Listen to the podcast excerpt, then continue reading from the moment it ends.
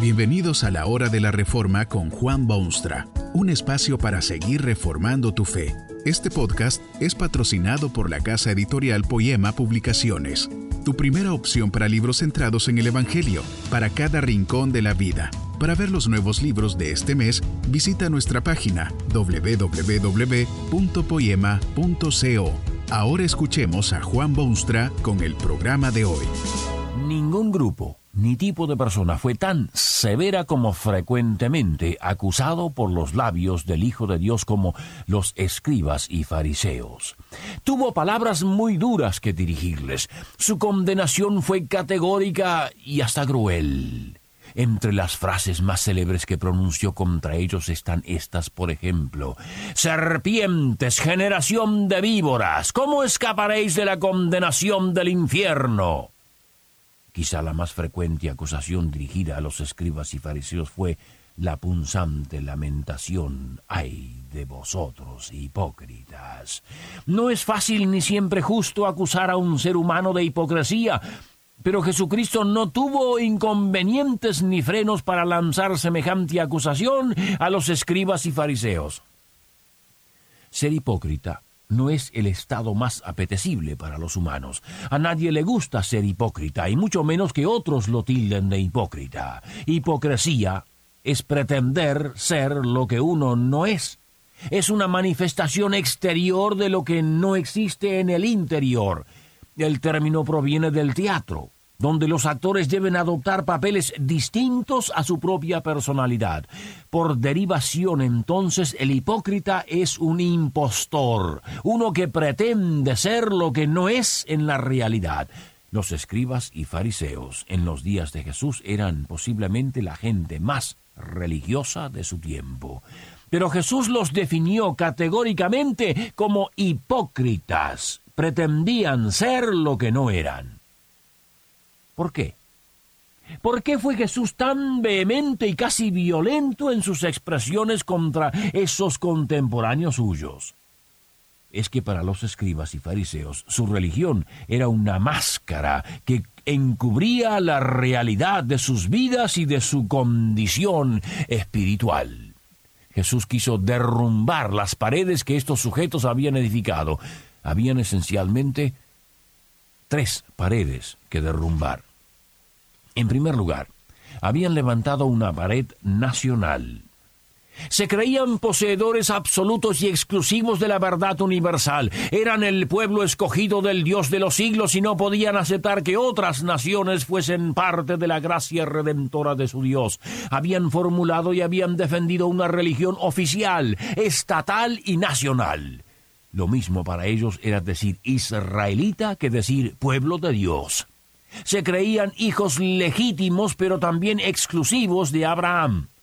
Jesús tuvo una experiencia decepcionante en la ciudad de Nazaret, la ciudad donde se había criado.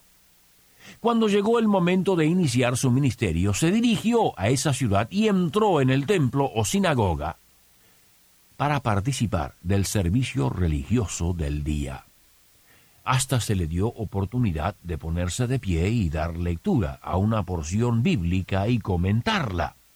Leyó una parte donde se hace referencia al Mesías que había de venir, y al concluir les informó que Hoy se ha cumplido esta escritura delante de vosotros.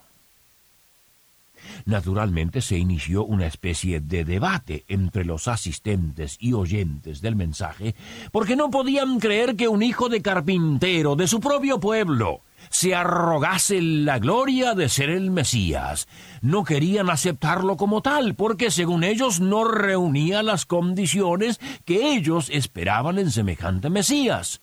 Fue entonces que Jesús les relató episodios de su historia nacional les dijo que en dos casos ocurrió que Dios utilizó para sus fines personas totalmente inaceptables para el pueblo. Una vez hubo hambre en la tierra y el profeta de Dios hubiera perecido si no fuera por una viuda que le prodigó cuidados y le ofreció alimentos. Y la viuda era de Sarepta de Sidón. En otro caso, habían muchos leprosos en el tiempo de Eliseo, pero plugo a Dios en su gracia limpiar de su lepra a un tal Naamán, que era sirio. Cuando Nazaret oyó estas cosas, literalmente, se llenaron de ira. No podían aceptar que Dios bendijese gente extranjera. Era violación de su sólido prejuicio nacionalista. Ellos eran el pueblo de Dios y nadie ni aquella viuda, ni Naamán el sirio, ni menos aún este hijo de carpintero deben intervenir en esa realidad. Nos dice tristemente el Evangelio que le echaron fuera de la ciudad y le llevaron hasta la cumbre del monte sobre el cual estaba edificada la ciudad de ellos para despeñarle. Providencialmente, Jesús desapareció y se les esfumó entre los dedos. Los fariseos querían salvar el judaísmo. Cristo quería salvar a las personas. Los escribas y fariseos habían edificado también una pared espiritual o religiosa.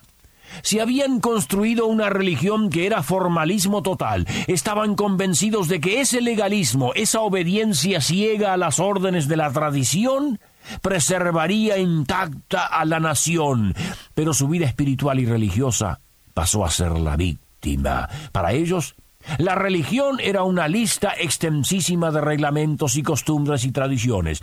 Habían impuesto la forma de orar y ordenaban a las masas cómo vestirse. Y ellos mismos, para distinguirse del pueblo, se vestían a su modo reglamentario. Habían decretado abluciones y cómo lavarse las manos y qué cosas comer y posiblemente qué días se podían comer qué cosas. Observaban días y festividades religiosas de todo color y ayunaban y se mantenían separados de las gentes comunes por temor a contaminarse de sus suciedades y malas costumbres y tradiciones falsas. Eran ellos los poseedores exclusivos de la verdad y de la conducta humana, y habían diseñado una fe que estaba destinada a mantener la identidad y la unidad de la nación judía. Era a esta tragedia religiosa que se refería el Señor Jesús cuando les decía estas duras palabras. ¡Ay de vosotros, escribas y fariseos hipócritas, porque cerráis el reino de los cielos delante de los pues ni entráis vosotros, ni dejáis entrar a los que están entrando. En base a lo que creían pureza de su religión, cerraban las puertas del reino de los cielos a todos los demás, y ellos mismos tampoco entraban. No podían aceptar a ese Hijo de Dios, porque él y sus discípulos no oraban como ellos con largas oraciones ceremoniales y violaban el día del descanso con tal de hacer el bien, y no se lavaban las manos como era tradición, y comían cualquier cosa bendecida por Dios y la comían con publicanos y pecadores. Jesús quiso derrumbar esa pared religiosa que tontamente habían levantado. Más aún, quizá Jesús quiso derrumbar una pared personal que estos hipócritas habían levantado.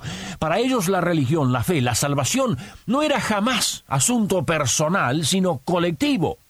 Los fariseos descartaron completamente las necesidades personales y las sacrificaron en aras de la nacionalidad y de la cultura judaica. El apóstol Pablo años más tarde confesó que la de los fariseos era la más rigurosa secta. Así era, por cierto. Los escribas y fariseos exigían una conducta ejemplar basada en la obediencia a una disciplina impuesta desde afuera, por la fuerza, por terceros. Jesucristo ofrecía una conducta correcta en la actividad espontánea de un carácter transformado. En otras palabras, lo que Jesús proclamó fue un nuevo nacimiento. Un fariseo vino a consultarlo cierta noche. Lo hizo de noche probablemente para evitarse las burlas de sus correligionarios. La experiencia fue nada menos que asombrosa para Nicodemo. Jamás había oído semejantes teorías. Le dijo Jesús que toda religiosidad, toda su obediencia, todos sus ritos y ceremonias no tenían el más mínimo valor en última instancia. Lo que él necesitaba y lo que todo hombre necesita, decía Jesús, no es una obediencia ciega a preceptos dictados por autoridades religiosas o instituciones espirituales o funcionarios oficiales, sino que todo aquel que quiere ver el reino de Dios debe nacer de nuevo. Nacer de nuevo. ¿Qué barbaridad moderna puede ser esa? ¿Cómo puede un hombre nacer siendo viejo? ¿Puede acaso entrar por segunda vez en el vientre de su madre y nacer? Pero Jesús, con paciencia, le explicó lo inexplicable. De cierto, de cierto te digo, que el que no naciere de nuevo no puede ver el reino de Dios. Jesús aún habla a los religiosos de hoy en día. Quizás su lenguaje no es suave ni tranquilizante. Se lamenta sobre ellos y les dice, ¡Ay de vosotros, hipócritas! Porque sois semejantes a sepulcros blanqueados, que por fuera a la verdad se muestran hermosos, mas por dentro están llenos de huesos de muertos y de toda inmundicia. De afuera, todo es bonito y agradable y popular, pero ¿qué de su corazón? Es allí que Jesús quiere reinar supremo y soberano. Toda esa religiosidad suya, Jesús la considera mera hipocresía, a menos que sea el resultado de un nuevo corazón. Tal vez es cierto que usted es un ciudadano ejemplar y que su nacionalidad está a la par con su religión y el gobierno lo aplaude y usted se siente orgulloso de su unidad nacional y espiritual. Pero ¿No podría ser eso lo mismo que los escribas y fariseos de los días de Jesús? ¡Ay de vosotros, hipócritas! les decía Jesús. Que este mensaje nos ayude en el proceso de reforma continua según la palabra de Dios. Si quieres profundizar en la exposición bíblica, puedes buscar más recursos en www.poema.co. Allí encontrarás libros que te ayuden a entender la palabra de Dios y aplicarla a tu vida. Poema, el Evangelio para cada rincón de la vida. Nos vemos en el próximo episodio de La Hora de la Reforma con Juan Bonstra.